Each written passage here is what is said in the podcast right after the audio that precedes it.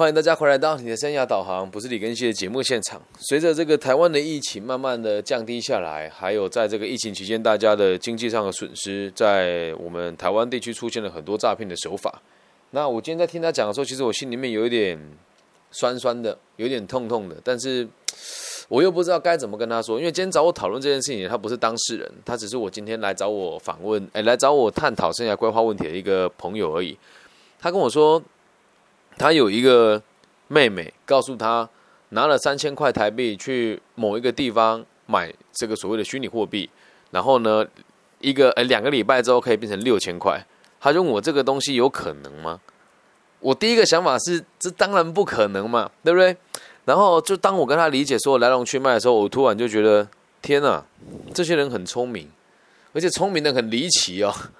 乍听之下非常合逻辑，但当我画图下来给大家看的时候，我们就发现这东西很诡异啊。那也不是说，呃，我必须得老实的跟大家讲，虚拟货币这种东西哦，你可以说它合法，你也可以说它非法。因为回归到最根真实的根本，咱们使用的每个货币，只要是能够融通的，都是在这个地区的这个某些单位会有所谓的储储汇，就是说会有这个黄金做抵押，才有这个货币的流通跟使用。然而，虚拟货币在全世界，它不是一个真的被视为法定货币的存在。那怎么最近会让大家这么风靡的使用呢？这有机会再再跟大家谈哦。那其实大部分人接触到这个东西的，对他理解都是非常的表浅。那我们今天不讲虚拟货币，就讲我今天听到这个个案哦。希望大家能够把这一集送给财迷心窍的朋友，然后想不劳而获的朋友，还有现在在跟你讲哪里赚钱，然后很赚钱啊，他想分享你赚钱的朋友，记住一个逻辑哦。真正赚钱的事情不会轻易的告诉你。牛顿跟爱因斯坦都曾经说过物质守恒定律。这个世界上如果全部流动的资金只有五五百兆的话，那谁多拿了一百，谁多拿了一块钱，谁就少了一块钱，理解吗？那在资本主义的这个合作之下，本来就有很多事情是不合理的，也确实是要靠这个投机赚钱也不难。可是回归到最根本的根本是。如果你要做投机，也请你好好的把会计学念完，好吗？会计学很基本啊。今天有个有一个朋友问我一个基本的问题，他说：“这个融资，呃，我们现金的三大活动是融资、投资跟营业嘛？”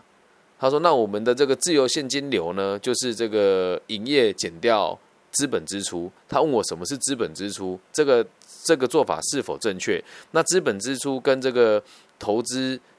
现金的流量流出什么不一样？这太这太简单了吧？这对我来对我而言很简单啊。然后这个朋友问完问问完我问题之后，我先打电话给他，打了两通，他不回我，我就懒得跟他解释。初等会计学是一种非常好用的东西，但如果你在座的各位想要靠炒股票赚钱哦请你看得懂财务报表。然后不管在什么地方听有人跟你讲说我做什么很赚钱，听听就好，很赚钱，他也不会告诉你。那如果真的这个人跟他说你很赚钱，他要提供给你的不是所谓的存折，而是所谓的扣缴凭单，或者是你所在当地的这个收入和诶缴完税之后会看到这些凭证，否则都是不能轻易相信的。这个世界骗子真的太多，有些人说自己赚钱的目的也只是为了让你觉得他很酷，那有些人对你就会有一些莫名其妙的目的跟想法。好，那我就来开展今天这个故事喽，听清楚喽。嗯，我不打算，也不是惹上杀身之祸，对我来讲没有太大的冲突。但我认为我要顾及当事人的颜面，而且在从事这个工作的朋友，很多人我认为他们也是逼不得已的。所以，如果今天有剪掉单位听到我的这个节目，你们有兴趣的话，我是可以出庭作证的。但我现在不会指名道姓说是哪个平台、哪个人在哪个地方，但我手上都有这些资料，甚至它发生在哪里，我都能够理解。好那我今天也有稍微理解一下这些人的背景，但我们就不揭露了嘛。反正我也不是捡到单位，我也不是什么大媒体，就把这个想法分享给大家。所以也希望大家能够把这个节目分享给这些正在靠这个东西赚钱的人。我告诉你啊，四个字：血本无归。对，你会连你的血跟你的本都不见了。好，开始今天的故事。他跟我说，我有一个妹妹，在这个大学就读所谓的这个。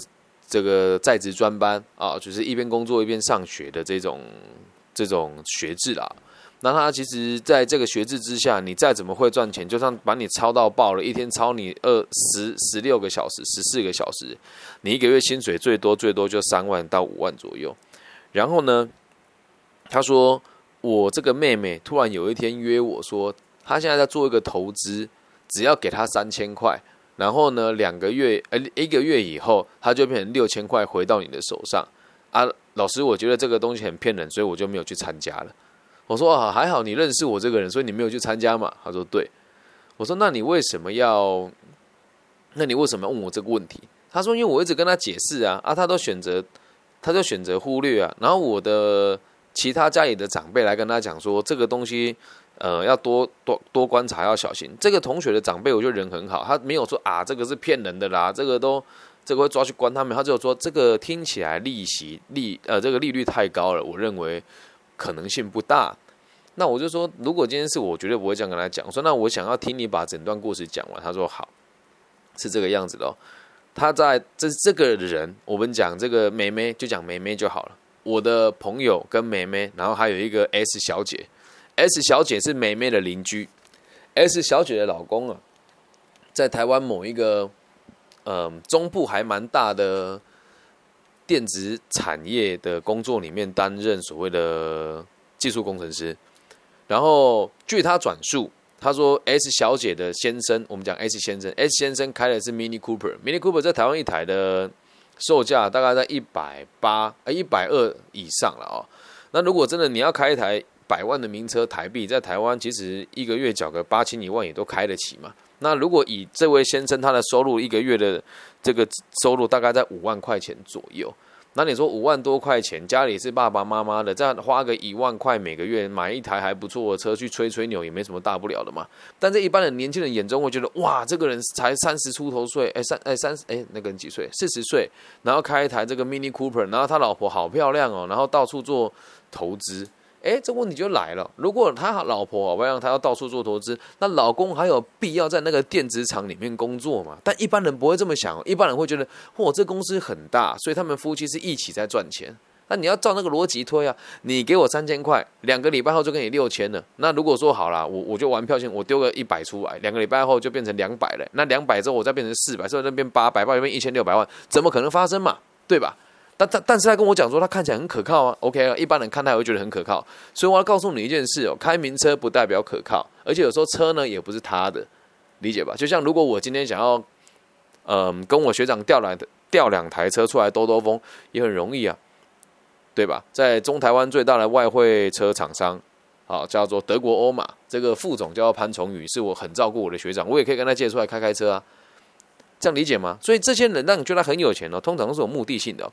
然后呢，这个 S 小姐就跟这个梅梅说：“梅梅，我们现在有个很赚钱的投资，然后我是想要跟你说啊，我约你到某某咖啡厅去。然后这个某某咖啡厅呢，他也说他有在从事这个投资啊。那身为一个曾经在台湾开过这么小有名气的咖啡厅，就好事发生了，现在已经结束了嘛啊？我个人。”在经营咖啡厅的时候，我也很常遇到有人来跟我讲说：“哎，老板，你要不要跟我们一起做什么投资，或者是哎，你这个场地借给我们呐？啊，我们就很常来这里消费。啊，你就跟他讲，你有在做这件事就好了。我绝对不会讲是美安啊，我说出来了，哈哈，无所谓，我就不喜欢你嘞，怎么样？对，然后还有一些，对啊，就是某一些比较不不正派的传直销了。”那他就说啊，那个老板娘也有玩呐，说什么疫疫情期间是靠玩这个才生存下来的。我说如果真的可以翻倍的话，那咖啡厅就不用开了啦。假设是我是真的，我就银行用我所有的信贷把钱借出来去压身家，我要跟他等啊。他说对啊，我也是这么想。还好他没去嘛。然后我就说你继续讲这个故事给我听了。然后这个 S 小姐就跟他说这个很赚钱，然后他会跟你讲说哦，因为我跟你一个人讲，我觉得很没有效率，所以我希望你可以找四个人来，啊，我们就一次。转开一堂小小理财课程给你们听，然后具体的理财课程上什么我是不知道。他就说我们讲概率的说法，因为这个我的朋友转述给我听的讲法也有好几个版本，但我大概能够知道他们整套说法是什么，所以我今天就不讲他跟我讲的逻辑，我就讲我推断出来的东西给大家听哦。来听清楚喽，他跟他说，我们是一群线上虚拟货币的玩家，是很强的操盘手。那我们这一群很强的操盘手呢，基本上只要跟我们一起做，就肯定赚钱。但是这个东西非常复杂，讲给你听，你肯定也听不大懂。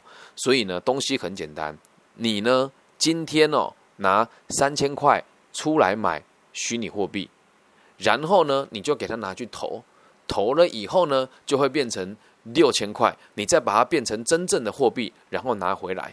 但是呢。因为你我知道你没有这三千块，对不对？我知道你这没有这三千块。姐姐人很好，姐是这个这个这个天上下来的天使哦。姐，我就跟你讲说，你今天玩这个哦，你前面的那个虚拟货币，姐先帮你出了，所以姐会先给你三千块的虚拟货币哦，很令人动心，对不对？我告诉你，姐姐真的是喜欢你才会跟你这么说啊。然后这个不要找太多人来，然后呢？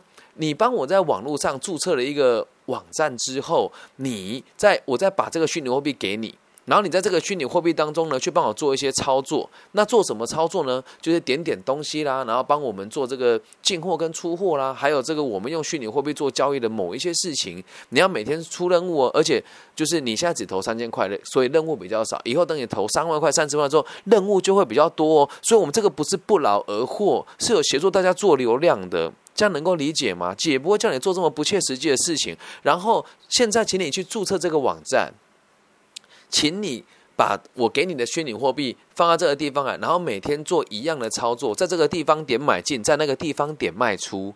那这个买进跟卖出呢，你就把它想象成是一个线上商店，你在这边买我的东西，然后帮我去卖掉东西，很快两个礼拜之后，你就可以拿到六千块。啊，听起来一般人会觉得诶很合理啊，我我帮他做事，而且我我我要拿钱出来投资，诶，然后呢，那姐你对我太好了，就你这样我痛哭流涕，但我我我钱怎么还你呢？姐姐就会说，哎，你这就太客气了，咱们都是同道中人，所以呢，等你赚到钱之后，啊，把钱领出来，啊。你三千块变六千块了嘛，对不对？你把剩下三千块继续放下去赚到六千块，这拿回来三千块呢，你再还给姐就好了。哎，那那姐，我还你的时候是还你虚拟货币呢，还还是还你这个这个可以在台湾使用的这个台币呢？他就说，当然是换台币啦。哎，故事到这边，你有没有觉得哪里听起来怪怪的？他到目前为止还很像很合理。他当时跟我讲说，我还哦，对。所以你再还那三千块，剩下三千块放在那个网站里面啊。到这边你就先暂停一下，你觉得哪里有问题？你思考一下啊。我再重复一次哦。刚刚是原因重现嘛？现在讲我个人整理的思路给你听哦。S 姐说：“我跟你是好朋友，我先借你三千块台币等值的虚拟货币，放到你的虚拟钱包里面，然后再从这个虚拟钱包里面呢，帮我去一个网站做操作。”然后操作完之后两个礼拜，我跟你保证，你可以拿到六千块台币的虚拟货币。这时候呢，你把这六千块台币的虚拟货币呢换成一半，拿回三千块的虚拟货币，再拿哎再换拿用三千块的虚拟货币换成三千块的台币，再拿三千块台币拿来回给我，还给我就好了。我就说，来，虚拟货币就是虚的嘛，就是不存在的嘛，我们就写不存在的钱。那台币就是我们现在使用的，我们就写真钱。好，我们就讲真钱跟假钱好了，来喽！你现在在听节目的这这个当中哦，我李根熙先给你假钱三千块，你还要帮我做牛做马，然后再变成假钱六千块。这时候你再把假钱六千块的一半拿出来还我，然后这个假钱六千块呢，你要去。某些地方把它换成台币三千块，再把台币三千块拿来还给我，真钱三千块拿来还给我，所以从头到尾他借你的，他给你都是假的，你给他是真的耶，脑袋坏掉啊，脑袋坏掉啊！但他们包装的很漂亮哦，你去问他怎么操作，我跟你讲，这样子的操作方法其实很多种，我一一分析给大家听哦。诶，第一种呢，就是很单纯的孩子什么都不知道。然后他来点来点去这些东西，搞不好连虚拟货币都不是，甚至很有可能是某些人用的所谓的这个狗头网站，就是每隔三个月、五个月就换一次哦。但是有一个但是哦，目前在台湾地区有很多人自称是什么电子金融商务专家，而且还会到学校顶尖的大学里面去教人家怎么做虚拟货币的操作。但这个网站里面从来都没有一个真的能够让大家拿来流通使用的虚拟货币。或许有一些有，但有一些没有嘛。而这一群年轻人也不知道自己在做什么，就觉得哎，有个东西可以拿来吹嘘，很好啊。一般人会去了解它吗？不会。今天如果我不是四大会计事务所出身，今天如果不是我当时开咖啡的时候也接触到台湾的第一代虚拟货币的玩家，今天如果不是我在这个监狱里面授课，我也不懂这些东西啊。但一般民众听了觉得很合理啊。那你如果是听了之后，你会不会心动？哎，我不用拿钱出来，哎，好像不错哦。然后他找谁下手？大学新鲜人，社会经验不是那么足够人，还有老公蛮有钱。但老婆没什么时间陪她老公的这群贵妇，没有脑袋啊！不是说没有脑袋，没有社会经验。一群人聚在一起的时候，你说他赚钱了，而这些人生活又没什么重心，平常在外面，老实讲不是被看不起啦，是真的。我们从年轻的时候本来就从基层爬起啊！我在想，我年轻的时候会不会上当？机会也蛮高的。我不知道大家有没有经历过那种在社会比较基层的生活的时候的那一种绝望感。那今天有另外一位来求助的朋友，他是做服务业的。他说：“李老师，我听你讲那个服务业悲歌的感觉，真的好生动哦。因为我真的每天都在做这样子的事情。你要想哦，来的人形形色色，特别在台湾这个地方哦，真的是服务业有时候真的不是人干的，你知道顾客都是对的，怎么样都是他对，不高兴就拿就就拿手机录你。”然后你老板会同情你吗？大部分也都不会，客户至上嘛。你看台湾，我们我们吃一个那个火锅吃到饱好了，还要人家在旁边跟你鞠躬，不合逻辑呀，对吧？那你在任何地方受到这种压迫，我必须得讲，在台湾我们上班算是很幸福了，因为我们的最低薪资有二三八零零的台币，在台湾吃一个便当一餐六十块七十块就可以吃很饱了。那你说为什么还会有比较心态，觉得自己不开心的原因，是因为在台湾地区这么富足的地区，你觉得这样已经是很惨很惨的了。但在东南亚那边，有很多人一个月薪水不到台币八千块，而在东南亚一个便当的价值大概也是五十块到六十块台币左右，所以我们会觉得自己好像很糟糕，但其实我们已经过得很富足了。与此同时哦，出现了两个人，他可以这样吃香喝辣的，平常也没做什么事，在你面前晃来晃去，还跟你说，我觉得你很有潜力。然后脚踏实地工作赚的很慢，不是赚不到钱。姐有一个赚钱的这个机会分享给你啊，你不要跟别人说，你会不心动吗？特别没有学过商学的朋友，你会不心动吗？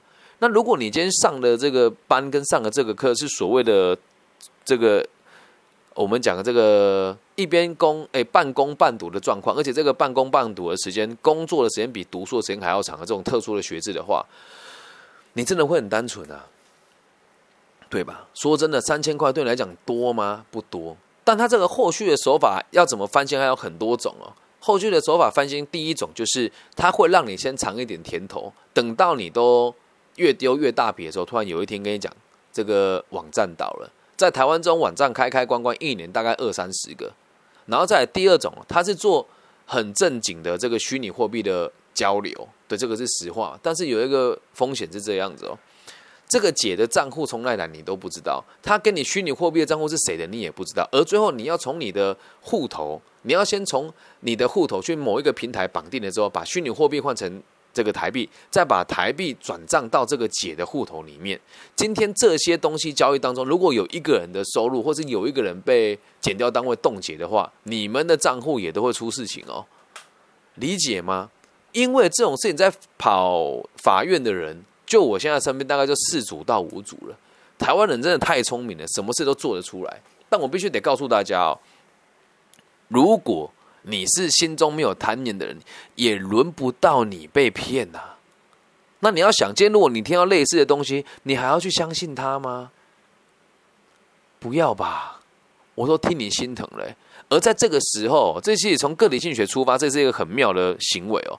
在这个时候，如果你跟他讲说你这个是骗人的，你会血本无归，这个人会有很奇怪、莫名其妙的优越感，会跟你说啊，你不懂啦，对啊，没有关系啊，等你懂了之后，你自然就会懂了啦。啊，好了，不勉强了。真的很想呼他两巴掌，而且这这群朋友很多人的钱并不是自己赚的，有可能是爸爸妈妈的。你说这个手法新吗？我告诉你，一点都不新啊。一点都不新呐，只是包装的方式不一样，先给你一点甜头，然后再把你拉过来，这第一种做法。再第二种做法是很缜密的犯罪集团。以下我说的这个东西在某个地区发生过，那当时这个地区的检调单位也有找过我们咨询这件事情。好，它是一个非法的博弈集团。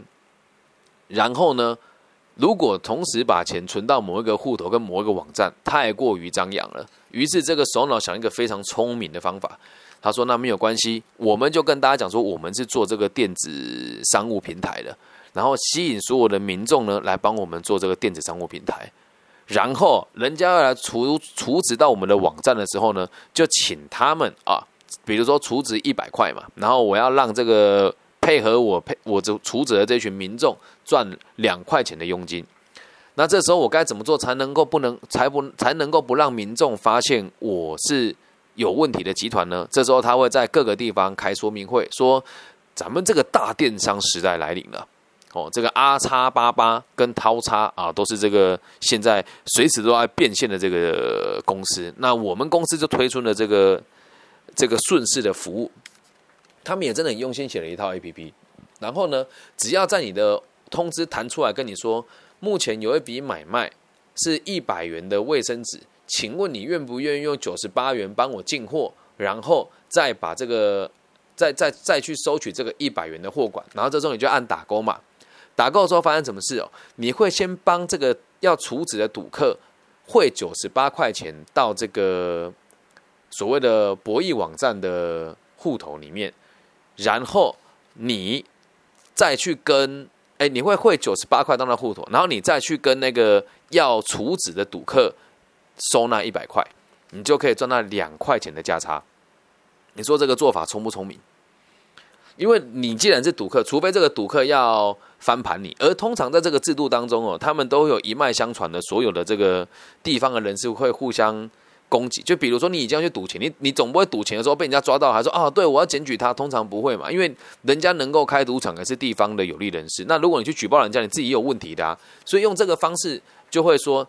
诶，实时到账有看过这个这个词吗？当然看什么实时到账，什么大而无忧。那这时候这个人汇钱给你，诶，汇钱给你的时候，他也只看到了一个账户而已，他也不知道他汇给谁。而你又在汇这个九十八块到你的这个赌这个赌场里面，那问题来了，如果这样子能够确保每个人都拿到钱吗？基本上是没有问题的，因为在每天这样子的交易当中是数十亿的金额。这种非法的线上博弈，其实金额非常非常吓人哦。那在这个进行当中，就算有一两笔跑掉也无所谓，但大部分的人会乖乖遵守这个规矩。你说那会不会有人钱收了不汇款过去？不会啊。当初我们有讲哦，他就告诉你我是线上的零售商，所以当我弹出来之后，我会显示说我现在有两个卫生纸要贩卖，你愿不愿不愿意下这张单？好，你愿意帮我买进两包卫生纸，所以你会汇九十八块给这个户头。给这个赌场的户头，这时候呢就会显示你已购货，然后它还会显示你已出货，然后它还会再汇一百块到你的户头里面来。你说精不精细？查不查得到？很难查，真的很难查。但是如果今天被我看到了，我就会知道他在做什么。很多细节是可以观察的，但不能也也不能说这东西是不是个漏洞。你自己去看，你现在所有买的网络上的商品，有人会去打开来看吗？没有啊。那他至于用什么样的手法做这件事情，手法千奇百怪，但是逻辑都是一样的。所以，如果今天这这个这个我们讲的这个 S 姐姐，她只是为了洗钱的话，这也是一个可能性。但是风险在你身上哦。而这个 S 姐姐她并不是首脑，S 姐姐自己也是被利用的棋子。他觉得没有问题的原因，是因为他也可以从中赚到钱。你只要看到任何一个网站，特别是这种投资的没有经过地方的这个政府的认证的东西。它会有那个所谓的推荐嘛？通常都是有问题的，都是后金补前金，逻辑上都差不多。但我们今天不能讲是哪一些交易平台，因为确实咱们也不是减掉单位，我只能跟你讲说这个东西是有风险的，理解吗？有一些平台更恶劣，钱进得去，但是它出不来，又或者是他已经汇过去了之后，你才发现，哎。我汇的钱竟然是汇给这个招募我的会员，而不是直接汇给这个平台网站。到时候这个网站就说这是你跟他私人的事情，但这个网站真的不知道你跟他之间的交易吗？别傻了，他肯定知道啊，理解吗？这是现在的说法推陈出新。所以如果你现在有听到这样子的状况，说我先借你钱去投资，你赚钱再还给我，也是一样。他借你的是假的，你给他是真的，到时候就死无对证哎，从头到尾没有一张白纸黑字哎，就算有签了也是没有什么用啊。这样能够理解吧？拜托大家，现在疫情期间真的是大家比较辛苦那么一些些，那也请大家就是不要到人多的地方走动，没有必要的消费就不要去执行，然后不要认为钱这么好赚。如果真的这么好赚，我李根熙这么聪明，怎么我不赚呢？对吧？怎么我不赚呢？理解吗？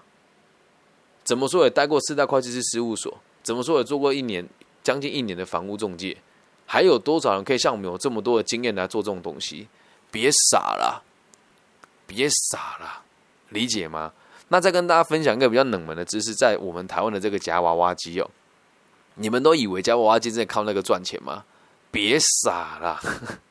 其实手法真的很多，夹娃娃机也不能说他骗钱呐，只能说这个东西吼很台湾人都有这种创业梦，我不知道你们有没有发现，就大家都很想创业，特别是我们在这个诶某一些这个部门演讲的时候，我个人特讨厌看到这一群人哦，他可能会赢登一间公司啊，但资本额多少？台币两万块、三万块，然后自称执行长，自称执行长，又或者是自己卖一些手工皂啊、小艺品啊，就自称自己是品牌总监。所以，我现在也反其道而行呢。我现在或说，我是你的生涯导航，不是李根熙的节目总监。但我没有说错，没有啊。这节目从头到尾都我一个人做啊。你现在看到所有的计划都我一个人做啊。所有的媒体素材都我一个人做啊。啊，确实我就是总监啊。我就是很看不惯台湾人很爱创业，可是又不去为自己负责，理解吗？大家觉得好像创业当老板就很酷一样，没有这回事，这都是贪念呐。这都是他，你一旦你有创业的概念，你身上没有技术、没有资金，你就很容易被别人骗。我再讲另外一个恶劣的手法给大家听哦，但最近这个手法比较比较没有常被人家拿出来使用了哦。我一个一个来分享给大家听哦。我们先讲过去这个很常见的诈诈欺手法。我必须说，我也曾经是帮凶，因为我不了解这件事情。有人跟我说：“哎，李根熙，我看你在中部的投资做的都还蛮成功的嘛。”哎，对啊，小弟本人的投资真的都是小有名气，即使后来拆伙，人家现在都过得很好，对吧？那就有人跟我说：“能不能以你做号召，我让你开一间这个比较高级的咖啡厅？”我当时的想法是：“嗯，哎，这样好吗？”他说：“我信任你啊，但我我没有跟他合作。”我说：“嗯，这我再想一想，我介绍我某个朋友给你认识好。我这个朋友就是。”比较贪恋于人世间的这种红尘吧，就人家给他说哦，你很棒啊，很厉害啊，就是包他两句，他就什么都愿意的这样。然后他就开始做这个投资的总招，就跑来跟我讲说，哎，你还记得那个某某大哥吗？他现在说要做这个，然后话术讲很漂亮，说一间咖啡厅，你看最多就两百万好了，两百万我们现在一个人出资二十万，十个人我们就可以开一间咖啡厅。然后讲的这样绘声绘影，然后我自己是开咖啡厅的嘛，我说开间咖啡厅哪需要两百万？你爱说笑，咖啡机一台最多就十十五万了啊！靠，我自己调货大概十万到十一万左右了。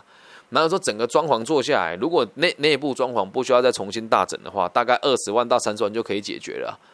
啊，你说开间咖啡厅有需要这么贵吗？然后说啊，我没有，我们想要用用最好的。我说啊，品牌用什么？哎，还真的有计划书哦，品牌都用最好的哦。我说这个是居家用的东西，怎么可能到时候你会买这个创业？他说啊，没有，因为大哥说要用最好的。他果真就这样子跑跑，这募到两百万。这个咖咖啡厅哦，开大概两个月，很有趣哦。开了两个月之后，因为会投资人都是有钱人嘛，拿个二三专单玩玩间咖啡厅嘛。两个月之后就说经营不上，我们要倒闭了。倒闭的时候手法是什么？你知道吗？他说为了不让我们的股东蒙受这个诈欺，我们呢会把所有的器材变卖，然后再把剩下的钱还给股东啊。股东还就惺惺相惜说哦好了，我们哦没有关系啊，年轻人创业都无所谓了。卖器材的人也是这个大哥啦。买器材的人也是这个大哥啦，人情欠血的，欠那个出来找人家投资的年轻人的啦。你说恶不恶劣？恶劣啊，恶爆了吧？太恶心了。但现在有没有人在做？很多。其实包装的手法不一样而已。你真的要讲，我们做这个行业也是一样啊。讲这个又要被他打嘴巴了。但我我已经不在意了，就是我也不 care 了。有人跟我说，我这个就是没有任何执照的老师，在网络上瞎诌，我就觉得有趣啊啊！如果我瞎诌，听的人不会那么多嘛。再来，我又不靠这个赚钱，我又不靠这个赚钱，然后有没有人会会？拿钱给我会啊，他因为我的分享，或者是因为我的资源的共享，他赚到了钱。他说：“哎，老师，这是一点心意，人家自然而然会给你一些手一些心意嘛。”你说啊，这样子有没有犯法？怎么会犯法？他本来要去读什么大学进不去，但经过我们的教学，他进去了。爸爸妈妈觉得感谢啊，说啊，我们这个最近公司，嗯，有有要做什么投资跟买卖。阿李老师，你有没有这样子的需求？有没有这样子的供应商？我投资给我，我提供供应商给他。这也是一种赚钱的方法，理解吗？又或者是我们公司的货在市场上的价值是五千块，那李老师，如果你要的话，我们就三千块给您。那但是你要自己拿去卖，我也可以接受啊。那如果今天我的角度是，哎，那个你钱先给我，我再教你，那是不是就告诉你保证没有用了？是吧？所以接下来我也会，我说真的，我不想打坏市场行情啊，但是。这也是局势所逼啊！我就看大家乱花钱，请一些没有什么作用的老师来分享他的经验。我就说那没关系嘛。以前我会说我想要去去这个单位服务，人家就会讲，因为你不够资格，所以今年我也去念硕士班。那接下来我要做的事情就是，我只要看到任何一个单位，你请来老师，我认为他水平不行，我就会拿那个讲题在我的 p o c k e t 上面切成五级到八级，把那个主题讲完了，然后。再寄给你们的承办人员看，这个是免费的资源。你这个五万、八万、十万花给那个老师，能够为你们背书吗？不行啊！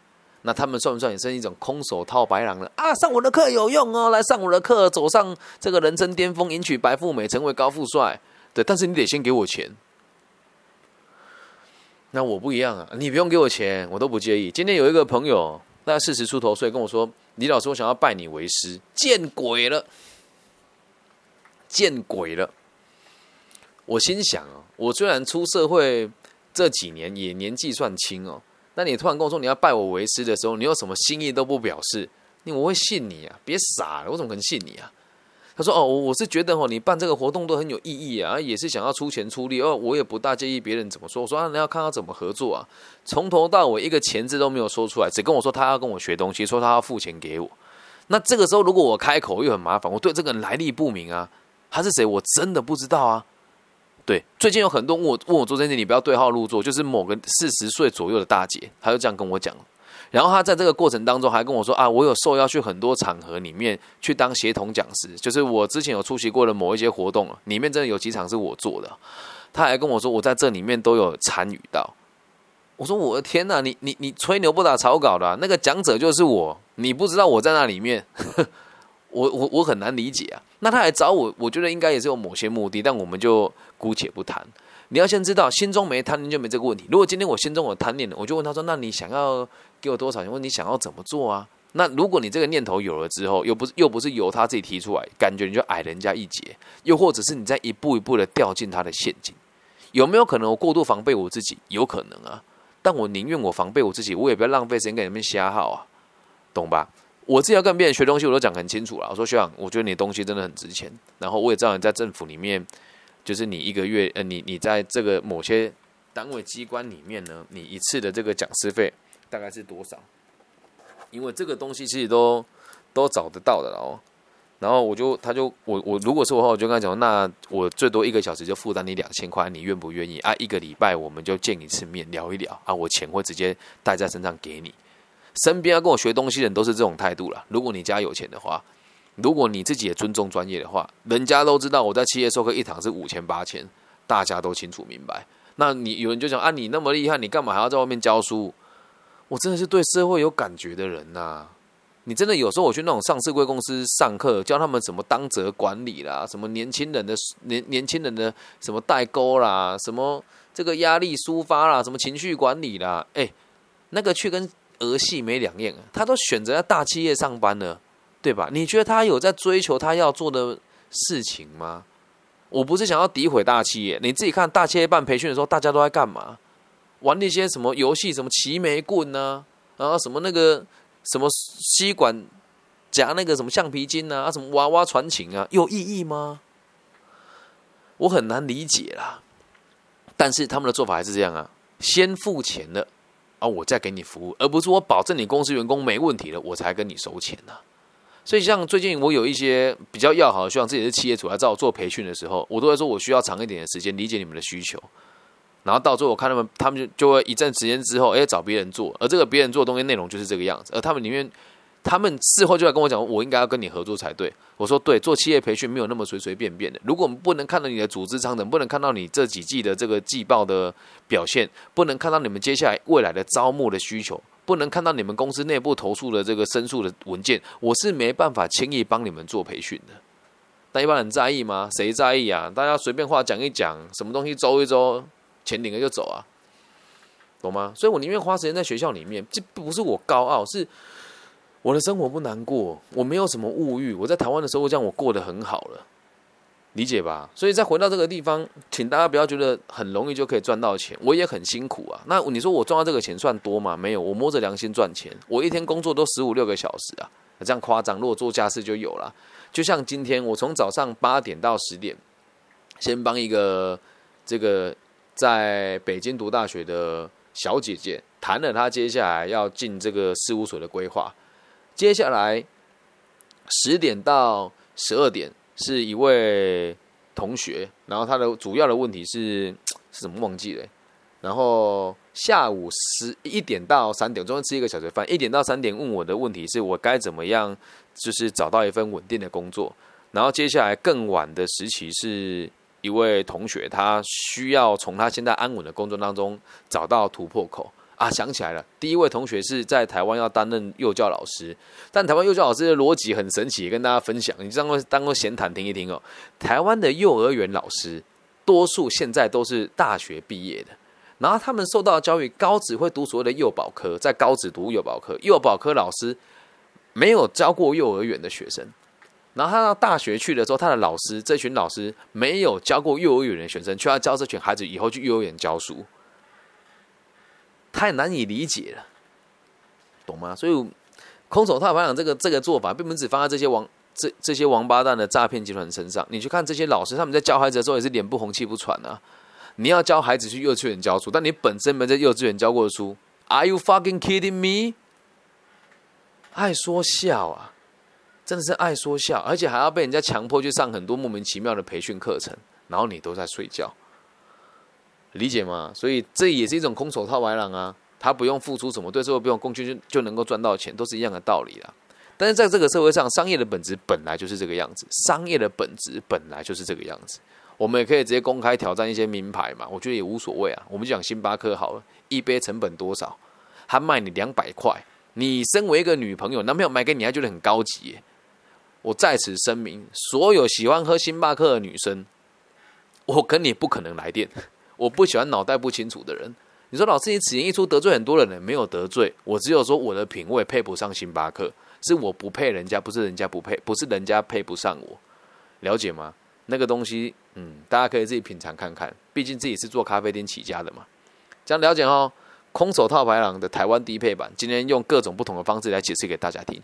如果大家有想要了解更多这个商业上的困扰，或者是你遇到哪些投资问题，就哎呀，这个怎么可能发生？真的会这个样子吗？请你跟我多多联系。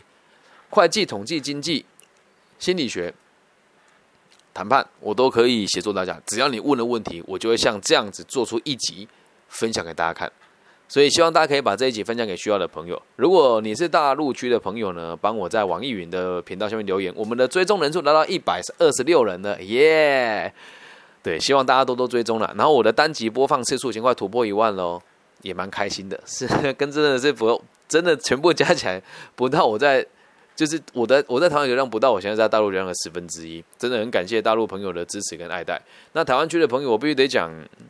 我认为我的节目真的算不错了。你们如果真的愿意也很常见的话，帮我拿去好好的做宣传嘛。啊，就算不想宣传，你也可以拿做那个话梗啊。说遇到一个漂亮的小哥哥或小姐姐，跟他说：“哎，小哥哥你好，我是这个最近在研读个体心理学，看你骨骼惊奇啊，没有了，开玩笑。你可以跟他聊天，说我最近在网络上看频道还不错，然后这频道的这个人也鼓励我们多跟陌生人互动。你会介意我把这个频道留给你听一听吗？”或者跟你交换联络方式，被拒绝的话就算喽，啊，如果对方愿意呢，多一个交朋友的机会嘛，好不好？然后我最近有一个有一个新奇的想法，就是不管你在哪一个地方，在世界的哪一个角落，只要你们有人愿意组合起来来研讨个体心理学，你们的这个讲义的内容呢，就由我一全部提供，授课内容也会由我全部提供。至于你们有没有钱，我倒觉得无所谓。你想学，我教你，因为 百分之九十五的东西都是在我的 podcast 里面是免费的。有问题你们就提出来问。现在已经有一位朋友准备拿它去落实在幼教领域当中，然后也会开始用一样的方式在网络上做节目。然后另外一名朋友还没有确定自己以后要做业务工作还是做教育者的工作。等他开始做这个行业的时候，他也会去落实它，然后也会定期的在他自己的频道上分享这些议题。我觉得这样做才会快。然后才会影响到更多人，好吗？所以如果你们有需要的话，自己组成一个团体，我就可以来协助你们。如果你要组成协会，我觉得也是 OK 啊，但没有道理叫我再组协会了吧？我已经组一个协会了，我没有那么多美国时间。但如果你们真的有人想要在这个行业好好的打滚下去的话，也认同我的说法，也认同我的理念，请你们可以开始集结起来，不是以我为中心，是以个体心理学这个观念为中心。好吗？我希望大家都可以过得更轻松、更快乐，赚到更多钱，然后不要常常被人家空手套白狼，了解吧？那如果你害羞的话，可以加我的微信，我的微信号是 B 五幺五二零零幺。那如果你是其他地区的朋友，在你常用的搜寻引擎上面打“李更新”三个字就可以找到我了。木子李，甲乙丙丁戊己更新的更，王羲之的羲，希望可以收到大家的来信。拜拜。